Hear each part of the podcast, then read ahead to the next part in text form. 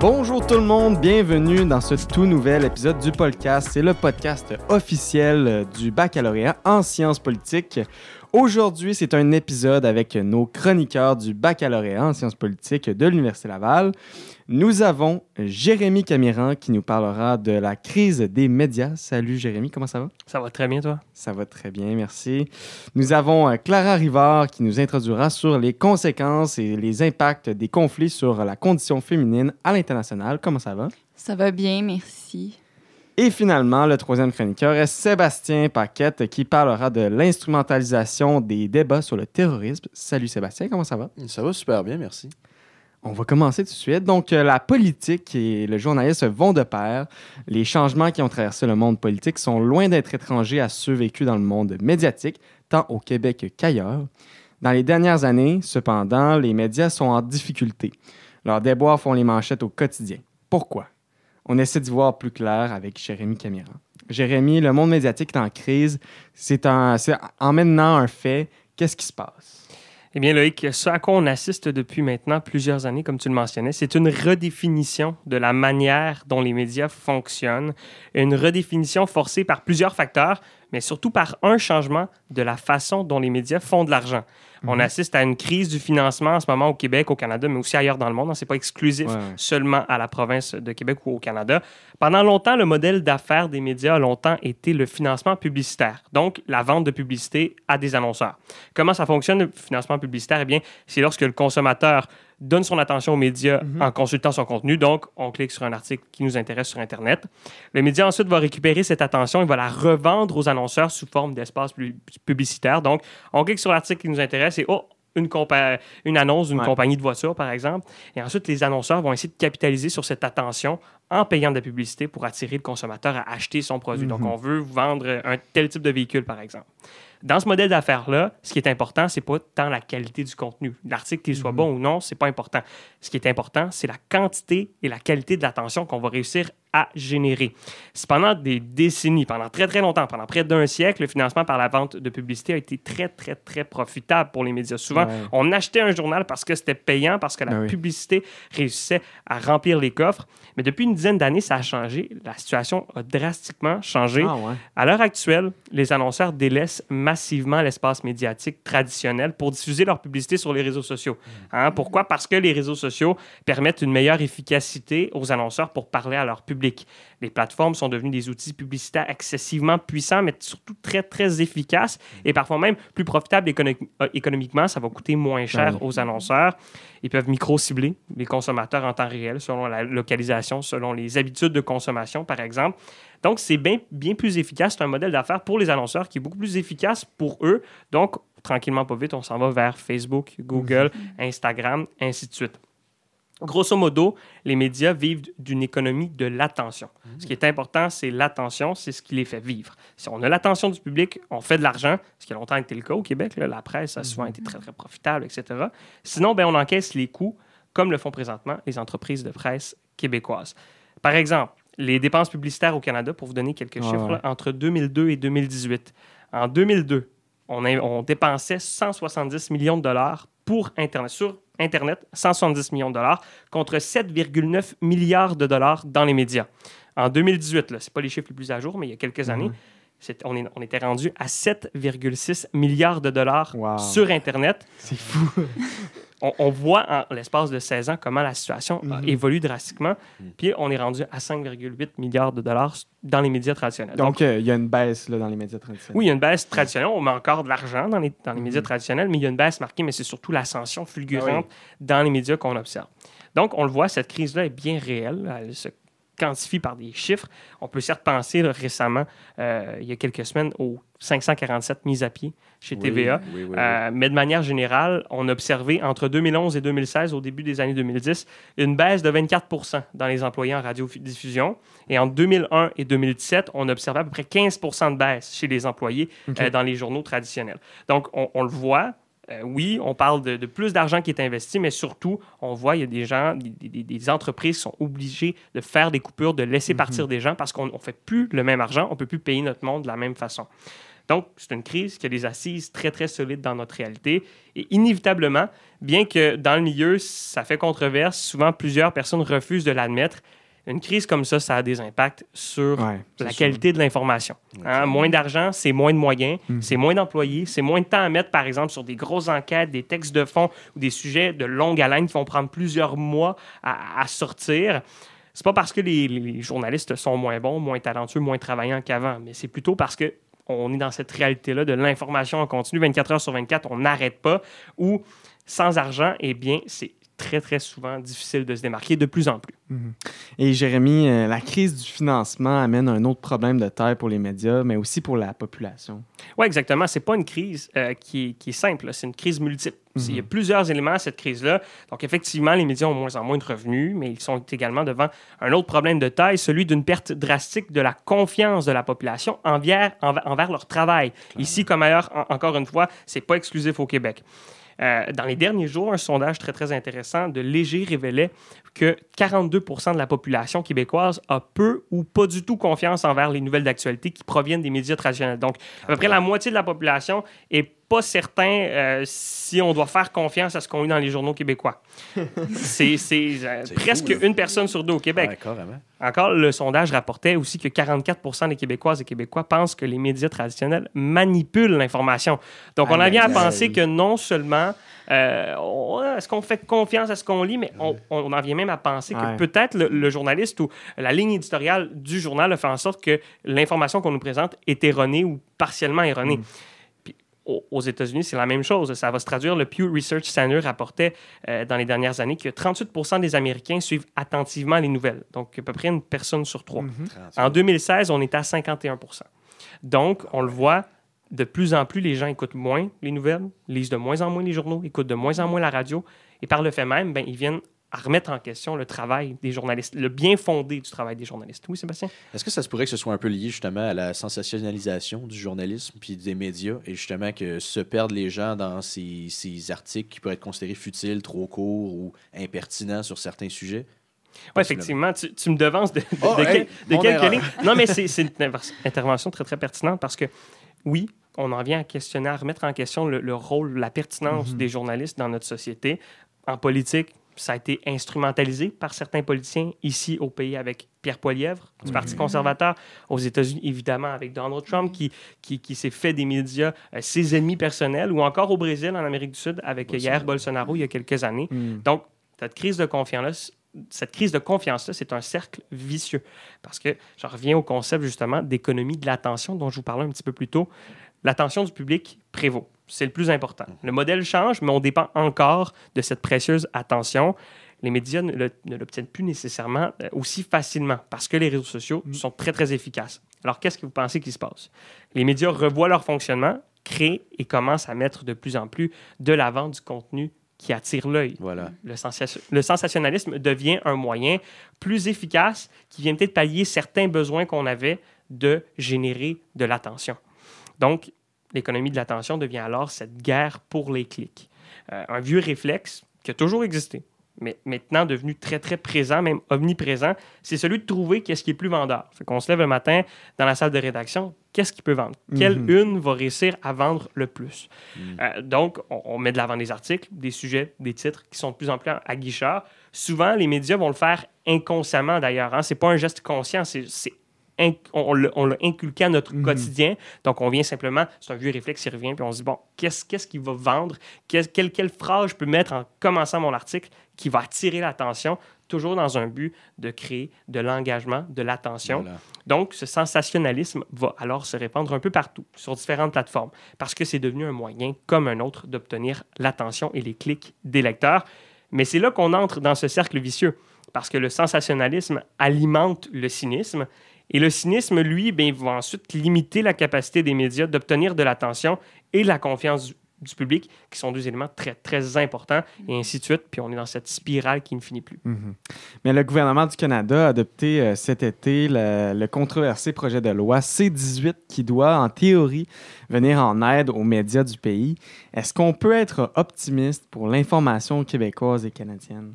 C'est une très, très bonne question, Loïc. Euh, C'est une question qui est large, puis c'est difficile de voir euh, et de savoir ce dont demain sera fait pour les médias du pays. Mais une chose est, est certaine, c'est qu'Ottawa, présentement, n'hésite pas à agir pour tenter d'aider les institutions à passer au travers de la crise. C'est pas à moi de juger si les actions sont les bonnes ou non, mais ce qu'on voit, c'est qu'il y a une volonté du gouvernement fédéral d'agir dans le dossier. Notamment, tu l'as mentionné avec ce projet de loi C-18, qui est maintenant devenu, qui a été adopté, qui est devenu la loi sur les nouvelles en ligne avec cette loi qui doit entrer en vigueur dans les prochaines semaines, si tout se passe bien, on s'attaque surtout au financement. En ligne, de plus, comme j'ai expliqué, les médias ont perdu dans les 10-15 Mhm. dernières années beaucoup de leurs revenus au profit des géants du web comme Facebook, Google, Instagram.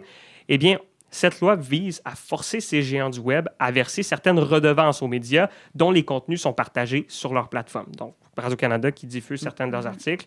En échange, on aimerait avoir une compensation financière. La loi doit entrer en vigueur en décembre. Et déjà, vous savez, on en a beaucoup parlé dans les dernières semaines, dans les derniers mois. euh, on assiste à tout un bras de fer entre les plateformes et les médias. Meta a interdit la publication de Nouvelles Canadiennes cet été et s'oppose fermement aux dispositions de la loi. Mais depuis, les deux parties essaient quand même de s'entendre sur une possible indemnisation financière. À voir ça- où, où ça va aller, où ça va se terminer. Mais tout ce qu'on sait, c'est que la ministre Pascal Saint-Onge, la ministre fédérale Pascal Saint-Onge, disait dans les derniers jours quand même être optimiste à en venir une- à, à une entente possible. On se réfère au cas de l'Australie maintenant. Oh. C'est le premier pays à avoir imposé une, euh, une législation quand même conséquente en 2021. Ils ont adopté une loi eux, eux aussi. Et la particularité, c'est que les médias australiens ont réussi à s'entendre avec Meta l'an dernier sur un certain montant en échange de l'utilisation de leur contenu. Donc au Canada, euh, plusieurs spécialistes s'entendent pour dire que l'avenue la, plus probable, c'est non pas une application concrète de la loi, mais c'est possiblement une entente sur un certain montant qu'on verserait peut-être annuellement aux médias en échange de, uti- de l'utilisation de leurs articles puis de leurs nouvelles sur les plateformes comme Facebook ou Instagram. Parce qu'il faut le rappeler, l'Australie n'a jamais mis à exécution sa loi. Euh, C'était une menace, ça est entré en vigueur, mais on ne l'a jamais appliquée comme telle.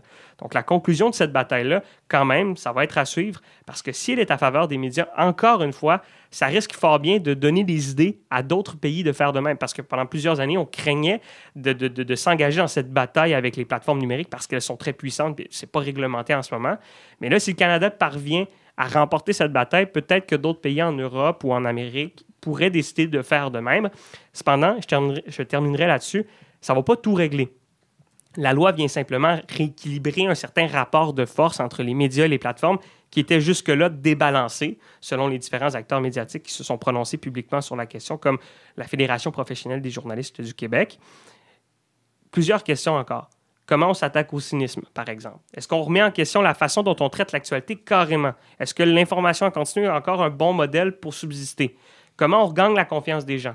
Comment est-ce qu'on change tout carrément? Est-ce que le statu quo nous convient? puis Ça va prévaloir? C'est encore des questions auxquelles on n'a pas les réponses, puis auxquelles les le milieu journalistique doit encore répondre. Puis je terminerai quand même sur une petite suggestion de lecture, si ça vous intéresse. Ça vous tente d'approfondir la, la réflexion. Euh, je vous conseille l'essai québécois Tombé médiatique du, euh, du chroniqueur à la tribune Michael Bergeron.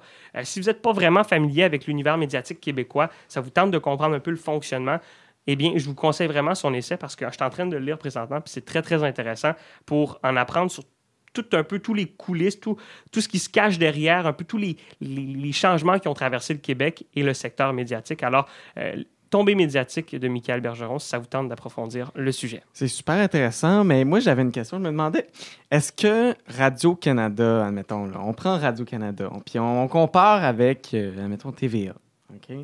Euh, ben, LCN, RDI, c'est des médias d'information. est-ce que on voit une différence entre euh, le média qui est un média euh, privé et le média qui est public? Est-ce que le média même public arrive même à, euh, à prendre des habitudes que le média privé a déjà utilisé, dans le sens que ils vont aussi essayer de faire des, des, des choses sensationnalistes, tandis qu'ils n'ont pas tant besoin de, de le faire là, en tant que tel. Ben, ça va devenir des, des coutumes, des façons de faire qui vont se répandre un peu partout dans le monde des médias. Évidemment, le privé euh, québécois, par exemple, évidemment, eux Mhm. doivent faire de l'argent. C'est beaucoup plus important. C'est sûr que Radio-Canada, qui est une société d'État, qui est financée par l'État, qui reçoit de l'argent, c'est peut-être différent. Évidemment, les pratiques vont peut-être être moins, moins communes, mais on va quand même avoir ce souci-là de, de- de changer nos habitudes pour essayer de trouver de quoi qui va attirer le plus, de plus, de plus en plus de personnes parce qu'on on veut attirer des gens, puis on vend quand même de la publicité. Il y a à peu près, si ma mémoire est bonne, il y a à peu près 25 de, des profits, des revenus de Radio-Canada, si on peut dire, qui proviennent euh, euh, de la publicité qu'ils font. Fait que si euh, demain matin, on n'est plus capable d'attirer les gens sur nos articles, sur nos, sur nos émissions de télé, euh, on n'est plus capable de vendre la publicité, puis il y a le quart de nos revenus qui disparaissent. Donc, euh, oui, il y, a une dicho- il y a une dichotomie à faire quand même entre le privé et le public, mais c'est des habitudes qui frappent tout le monde. On l'a vu à la presse, on l'a vu au devoir, on l'a vu euh, au coop de l'information, Le Soleil, par exemple. Ouais, c'est- S'ils veulent survivre, ils doivent utiliser les moyens que le monde utilise en, en général.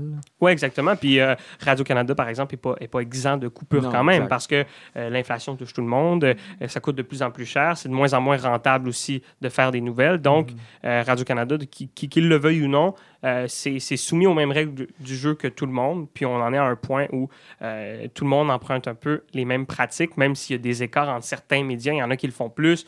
Aux États-Unis, on peut penser à, cer- à certaines chaînes de télévision qui, eux, ça donne au sensationnalisme encore plus, tandis que d'autres sont un peu plus conservateurs. Mais c'est une, c'est une tendance qu'on observe à peu près partout, à différents degrés. Mais quand même, c'est c'est- c'est pas mal généralisé. Sébastien, tu avais quoi à rajouter? Oui, ben, je me disais justement, une petite sorte de petite ouverture, notre ch- le chemin d'avenir des grands médias corporatifs, justement, qui doivent centraliser le profit au travers de leurs nouvelles, finalement, est-ce qu'ils vont être tranquillement remplacés, si on fait rien, par les grandes corpos GAFAM, justement?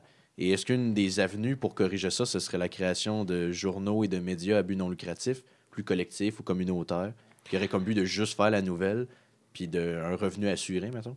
C'est toujours un exercice assez périlleux. là. La, presse a tenté l'expérience, Ouais. mais au début, là, je ne sais pas si vous vous rappelez, on donnait pas cher de la peau de la presse. Là, ça, ça, ça tient, mais est-ce que c'est viable à très, très long terme? Est-ce que la presse peut faire encore un autre 100 ans Mhm. à titre d'OBNL?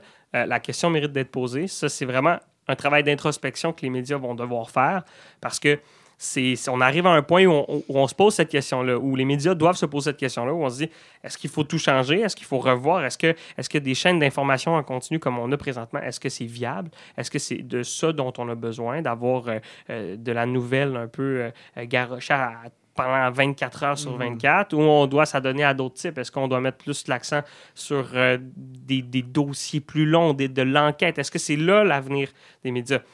J'ai pas la réponse, mais c'est une réflexion que je pense qu'il va se faire, ou du moins qu'il doit se faire. Oui. Ça va être intéressant de connaître les réponses à cette réflexion-là, justement. Ah ben. Effectivement. C'est, euh, ma foi, très intéressant. Écoute, euh, je suis captivé. J'en écouterai encore pour des heures. Mais je pense qu'on peut avoir euh, ce genre de réflexion-là. Euh, chers auditeurs, n'hésitez pas à réfléchir à, à tout ça et nous écrire si jamais euh, ça vous intéresse. Euh, donc, on va passer à la prochaine chronique. Euh, Clara Rivard qui va nous introduire sur les conséquences et impacts des conflits sur la condition féminine à l'international. Quand tu es prête? Parfait, merci Loïc. Euh, tout d'abord, j'aimerais savoir si vous saviez combien de femmes, en fait, et filles vivent dans des pays qui sont touchés par la guerre en 2022. J'ai aucune idée. Non, pareillement, pareillement. Je donne un 1,7 milliard. Euh, non, en fait, on est à la moitié. On est à 551 millions de femmes. Wow, quand même. Il était quand même proche, mais il s'agit quand même de un demi-milliard de femmes. Et Mhm. ce chiffre a doublé, en fait, entre 2019 et 2022. Euh, ces chiffres sont vraiment une, euh, montrent, en fait, une réalité qui est très négligée dans les médias parce que on n'en parle pas. On parle pas que les femmes vivent Mhm. ces conséquences-là. Euh, puis, en fait, selon un rapport euh, du secrétaire général des Nations Unies, il, en fait, il révèle que euh, les femmes sont exposées à plus de risques que les hommes pendant les conflits, d'où je viens avec ma chronique euh, aujourd'hui. La hausse des crises à chaque année, en fait, d'ici 2023, donc d'ici la fin du mois de décembre, déplacera 117,2 millions de personnes. Là, ici, Wow. je parle d'hommes et de femmes. C'est affirmé par en fait l'Agence des Nations Unies pour les réfugiés. Puis il affirme aussi que ça va entraîner un recul dans le droit des femmes. Parce que si on prend par exemple le Soudan, Mhm. un pays euh, qui a eu des conflits Ouais. depuis de- euh, début 2022, pardon, euh, on regarde la région du Darfour, qui est une région de ce pays-là, a été le terrain de, de violences sexuelles généralisées, comme cela avait été le cas il y a une vingtaine d'années. Donc, en plus de ne pas améliorer le droit des femmes dans ce pays, il retourne dans le temps où on en perd, littéralement. Aïe, aïe, aïe. Et ça montre aussi comment les conflits ravivent en fait les violences sexuelles et l'oppression qui était faite aux femmes par avant. Mhm. Euh, c'est aussi expliqué par le montée des régimes autoritaires au pouvoir, euh, de l'extrême droite aussi qu'on peut voir en ce moment, euh, qui amène souvent à une montée de la misogynie ainsi que l'extrémisme violent puis la propagation des conflits.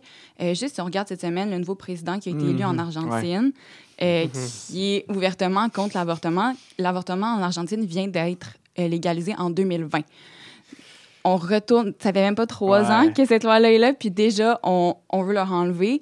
Euh, mais j'avais aussi l'exemple de l'Afghanistan qui est quand même très connu. Oui, Je pense que oui, tout le monde oui, sait un peu, euh, où que les talibans sont au pouvoir, puis on- les, les talibans pardon, ont publié plus de, de 50 décrets qui sont destinés à éliminer les droits des femmes et des filles, pas seulement les modifier, les éliminer. On veut Mhm. leur enlever.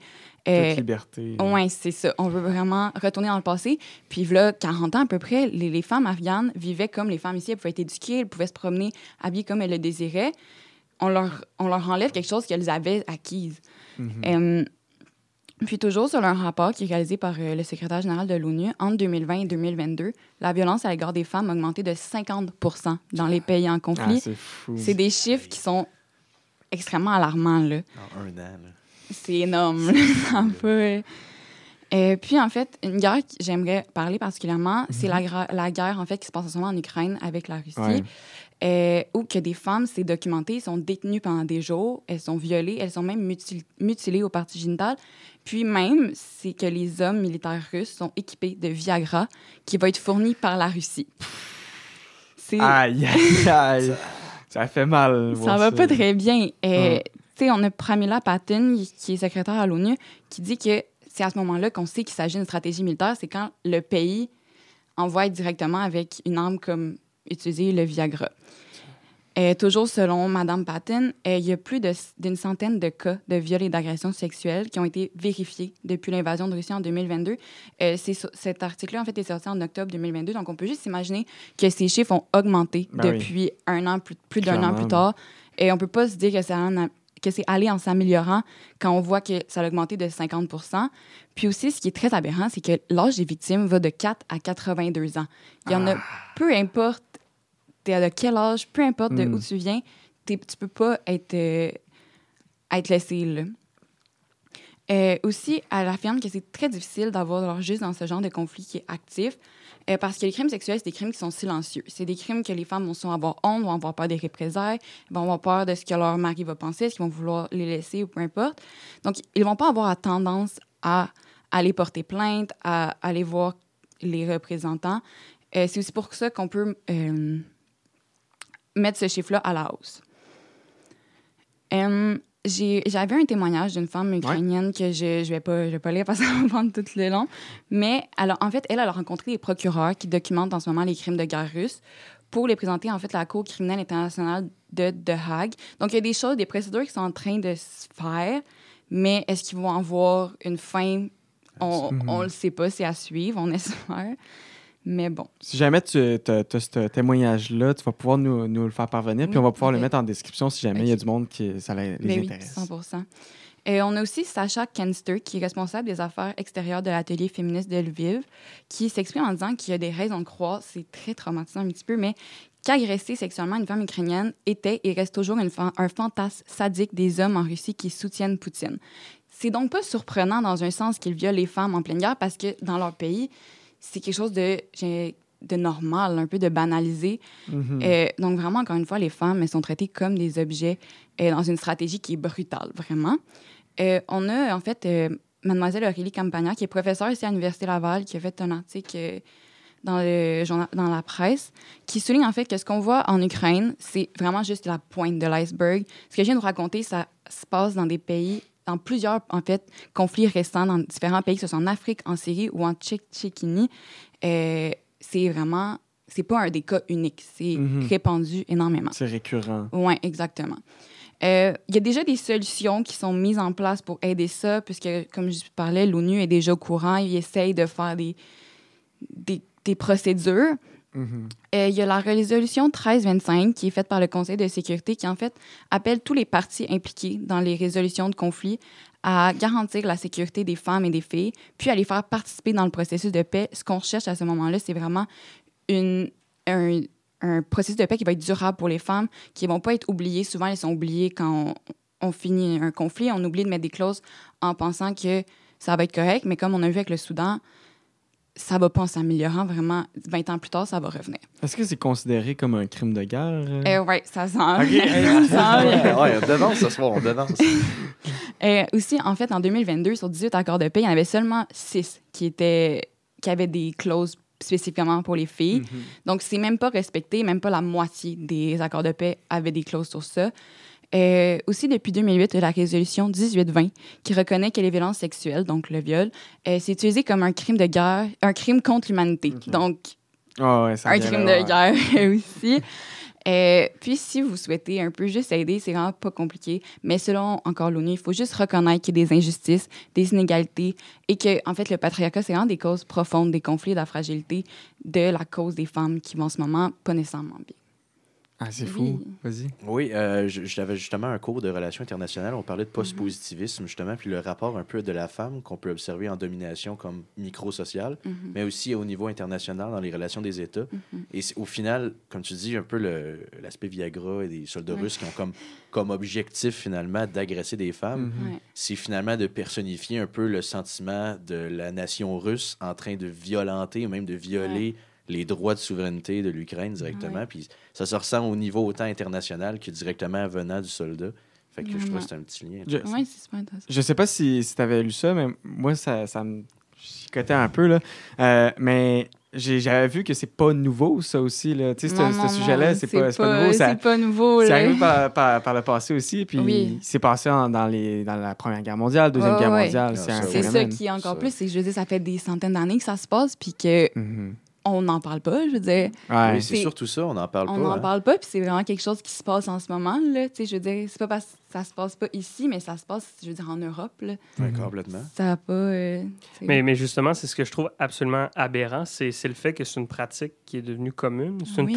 une, stratégie qui est maintenant traitée comme une autre. Ouais. C'est c'est ça qui est absolument exceptionnel. Tu, le mentionnais, la Première, Deuxième Guerre mondiale, Mhm. c'était une tactique qui était communément utilisée en Allemagne, mais même Mhm. euh, dans les affrontements au, au Japon. Puis, euh, c'est Oui. ça qui du est Ouais, exactement, guerre guerre du Vietnam, de- euh, c'est- c'est- c'est- Mais encore aujourd'hui, ces pratiques-là sont communes Ouais. euh, parce, que, on- parce que les dirigeants ils voient un bienfait stratégique. Ouais. C'est ça qui Ouais, est fou. C'est quand- quand, on dit que la guerre est cruelle, euh, on parlait d'une époque où il y avait des guerres civilisées, mais là, c'est là qu'on voit que oui, il y a des armes de plus Ouais. en plus de destruction massive, mais l'aspect de guerre psychologique, Euh, c'est là qu'on voit que oui, oui, la guerre est difficile, on voit des, il y a des gens qui meurent, mais euh, les violences faites aux femmes dans les guerres, c'est absolument... Les, les femmes, ils meurent pas nécessairement, mais c'est une violence, ma foi, qui est autant grave Ben qu'un oui. meurtre. Oui. là, pour pas- moi.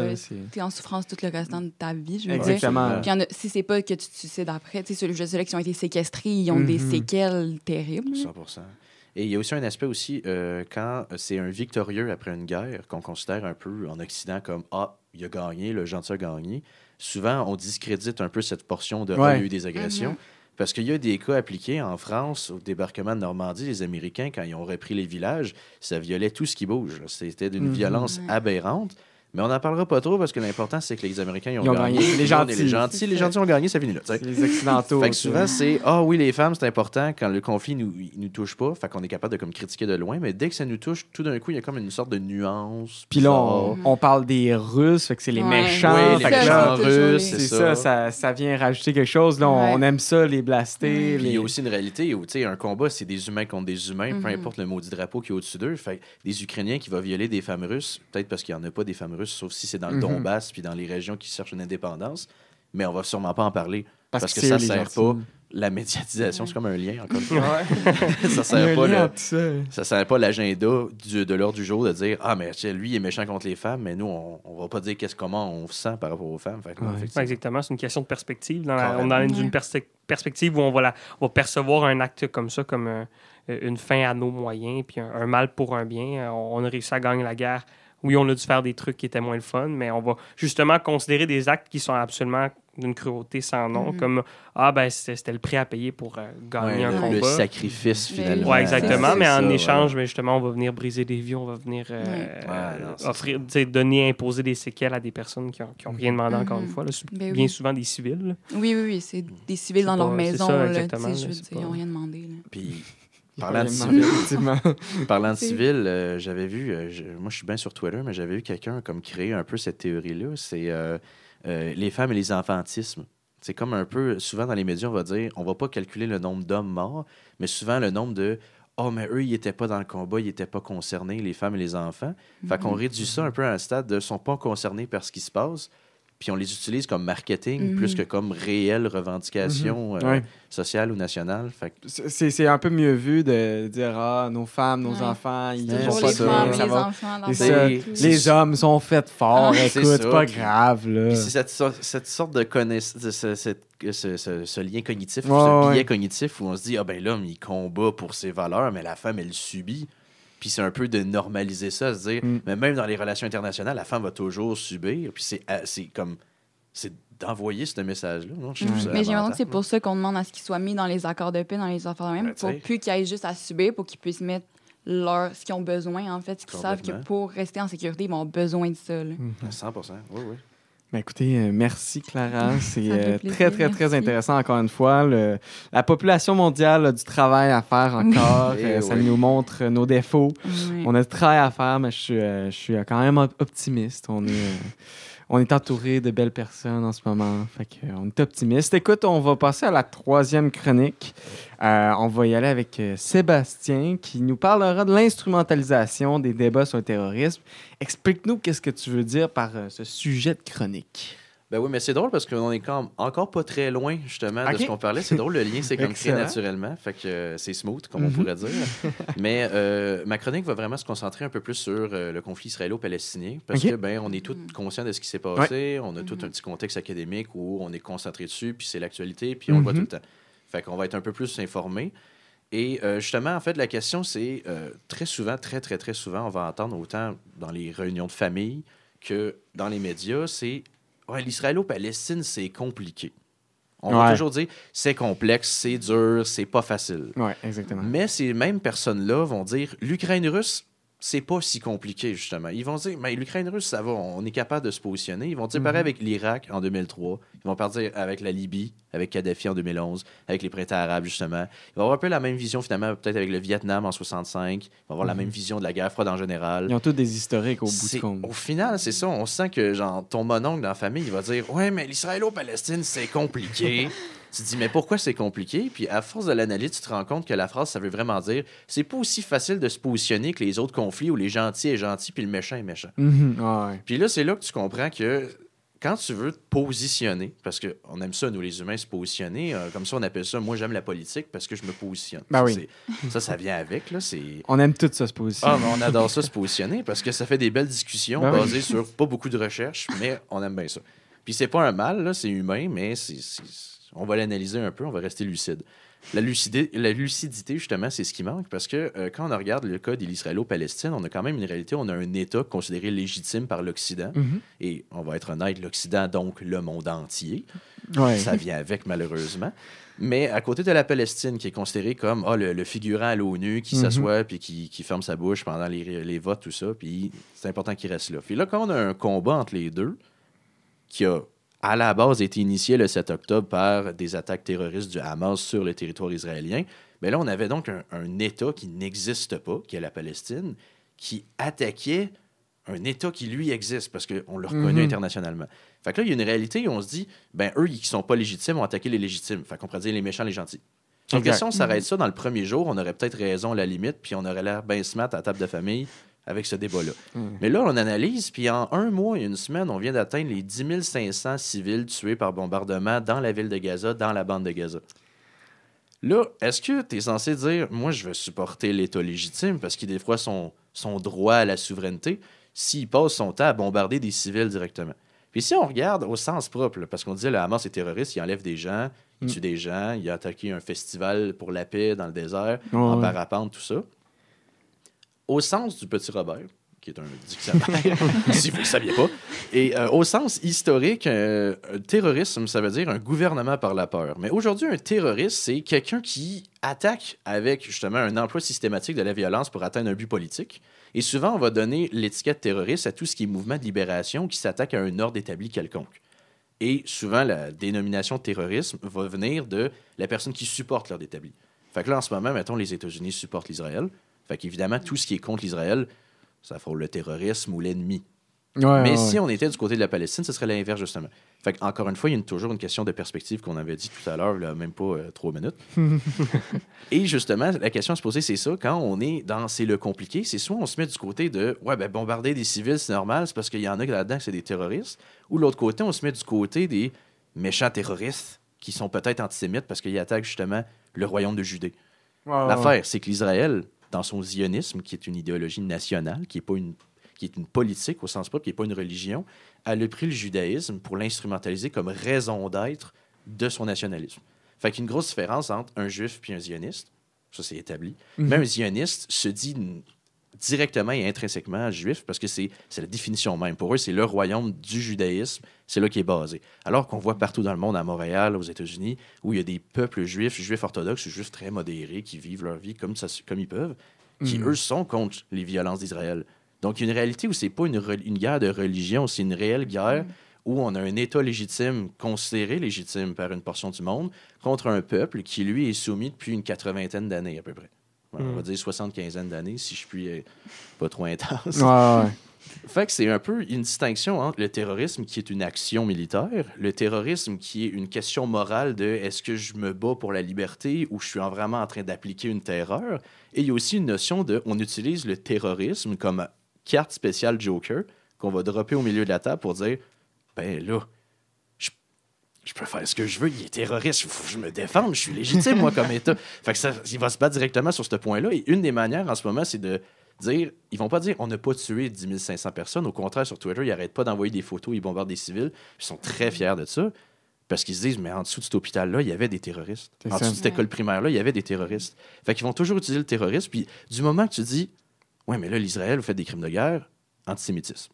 Parce que Mhm. pour eux, eux, ils représentent le judaïsme international, ils représentent tout. Alors qu'il y a des gens de la même religion, qui ont les mêmes croyances, qui ont le même livre religieux, les mêmes habitudes de Mhm. vie, qui sont opposés à eux, parce que c'est une question finalement nationale, c'est une question d'idéologie, c'est pas une question de ma religion versus la tienne. Et une des affaires qu'ils ont aimé faire pour prouver que c'est des terroristes, c'est faire des, des petits jeux de mots avec Hamas, puis changer les lettres, puis ça devenait ISIS pour État islamique. Puis ils font des petites propagandes comme ça sur Internet, c'est bien cool. C'est des petits fontages comme ça. C'est Il y a quelqu'un, un graphiste quelque part, qui doit se faire un, un billet de cash à la fin de l'année, euh, qui doit être assez considérable. Mais l'idée, c'est de dire, hey, mais il y a aussi un petit rapport racial, finalement. C'est, ah, le Palestinien, c'est un Arabe, c'est un terroriste. Quand c'est dans le Hamas, c'est un islamiste. Et on en a vu d'autres des islamistes. Puis là, ils vont dire les talibans, ils vont parler de l'État islamique, de Daesh. Puis ils vont donner toute la trolley pour dire, ben, finalement, c'est toute la même affaire. C'est facile de, le mettre, de mettre le terrorisme Ah, comme absolument. raison principale de leurs attaques, Absolument. tandis que c'est pas nécessairement ça en réalité. Juste, euh, ce que je trouve très, très intéressant là-dedans, c'est euh, cette tendance, comme tu l'as expliqué, qui, qui est bien, qui est bien humaine. À- à- lors, devant un, un conflit qui est très, très complexe, ou même de manière générale, devant une situation qui est très complexe, ce désir de, de la simplification. Oui, mais ça. C'est quand tu disais le bon et les méchants, c'est, je pense, par nature humaine, quand on est quelque chose euh, qu'on ne comprend pas ou qu'on ne comprend pas trop, c'est un réflexe de définir un comme bon, l'autre comme mauvais. Voilà. On le voit dans plein de conflits. Je pense que l'exemple du conflit euh, en Israël et en Palestine, c'est- c'est- c'est- ça, ça- ça l'explique très, très bien. On le voit, il y a des gens qui, parce que c'est un conflit, un conflit qui est très, très, très difficile à comprendre, qui sévit depuis maintenant des décennies, bon, on va avoir ce réflexe-là de se dire, bon, ben, c'est trop difficile, il faut, faut trouver un bon, il faut trouver un méchant. Comme ça, le positionnement sera plus facile. Au lieu de me poser ces questions difficiles-là, de faire les recherches nécessaires, d'écouter les experts qui vont me remettre en question peut-être ce que je pensais savoir, Voilà. ben, le réflexe le plus facile, c'est ça. Puis quand tu disais il y a un manque de lucidité, je trouve qu'il y a un manque d'humilité aussi chez bien des gens. Oui. Je pense qu'on le voit dans, dans toutes ces tergiversations qu'on observe au sein de la population. Parfois, il y a un manque d'humilité aussi à accepter la remise en question. Ah, ben, on en revient à ce réflexe qui est très humain de chercher la simplification. C'est pas nécessairement une mauvaise chose, mais pas mauvais parce qu'on a ce vieux réflexe-là de, de, de dire bah faut que je trouve quelqu'un qui est bon, quelqu'un qui est gentil pour essayer de faire du sens de cette situation-là. 100%. Mais on en vient à peut-être arriver à un manque d'humilité ou à un manque de ce petit réflexe-là de faire comme ah, qu'est-ce que je, ce que je pense, est-ce que c'est véridique, est-ce que c'est basé sur des faits, est-ce que c'est c'est basé sur une réflexion exhaustive de, de la chose? Voilà. Parfois, je trouve C'est un que- manque d'analyse critique au final aussi. Et j'avais écrit une petite phrase que je trouvais intéressante. À mon sens, la politique, si elle est facilitée, c'est plus de la politique, c'est de la pédagogie démagogique. Parce que Mhm. un jour, la politique, elle va peut-être devenir facile quand tout le monde va comprendre c'est quoi. Mais si on essaie de réduire un conflit à il y a partie A, il y a partie B, puis les deux ils se tapent sa gueule, ça va jamais arriver à aucune définition parce qu'il y a des détails, il y a de l'histoire, il y a un contexte social, il y a beaucoup plus autour. Mais souvent, on entend dans les médias ou juste carrément dans l'opinion publique, c'est beaucoup plus simple de juste dire eux, c'est les méchants, eux, c'est les gentils, vais vivre avec ça, puis je vais pouvoir bien me coucher ce soir. Mhm. Fait que c'est un peu mon but de la chronique aujourd'hui, c'était d'éliminer un peu cette portion-là. J'espère que j'aurai réussi, on verra. Mais c'est un peu de battre finalement le, le pour ou contre. Le pour ou contre systémique, un peu le il faut que tu sois pour, il faut que tu sois contre. Si tu es au milieu, ben attention, là, tu sais. Puis, ben, le sujet, que, ben, le, le titre que je voulais donner à la base, c'est souvent dans les médias, on entend condamnez-vous la Hamas. Mhm. Il va jamais demander sur l'Israël. L'Israël est légitime, c'est pas une question. Il va dire condamnez-vous le Hamas. Puis là, il va ramener la carte terrorisme parce que là, tu fais des allégations si tu critiques ou tu analyses. Fait que là, même le sens académique d'une analyse est discrédité par mais non, il faut que tu sois contre le méchant. Nous, on a décidé que c'est le méchant, il faut que tu sois contre. Sinon, les médias, ils vont décider de te cracher dessus. Mhm. Que c'est un peu ça. C'est super intéressant. Écoute, euh, là, c'est- la dernière fois que j'ai enregistré un épisode chronique, euh, il y avait justement quelqu'un qui nous avait parlé de l'origine de ce conflit-là. Oui. Euh, fait que ça va être une belle continuité, là, justement, de, de parler d'un peu l'origine, puis de parler euh, de- du sujet que tu nous as parlé aujourd'hui. Euh, donc, c'est super intéressant. Écoutez, euh, moi, je suis sûr que les auditeurs et auditrices euh, vont avoir trouvé ces sujets-là passionnants. Euh, si jamais ils ont des questions, si jamais ils ont des commentaires, qu'ils n'hésitent pas à nous écrire. On va pouvoir les référer à nos chroniqueurs qui en savent, euh, ma foi, beaucoup sur le, le sujet. Euh, alors, je vais vous laisser là tout de suite. Euh, Donc, ça va être la fin de notre épisode. On- je vous remercie chacun d'entre vous. Donc, Jérémy, Clara, Sébastien, vous avez été super aujourd'hui. Ça a été super le fun. Donc, merci à vous trois. Euh, on va finalement se retrouver pour un nouvel épisode euh, dans les prochaines semaines. On a beaucoup d'épisodes qui vont sortir prochainement. Alors, merci tout le monde. À la prochaine.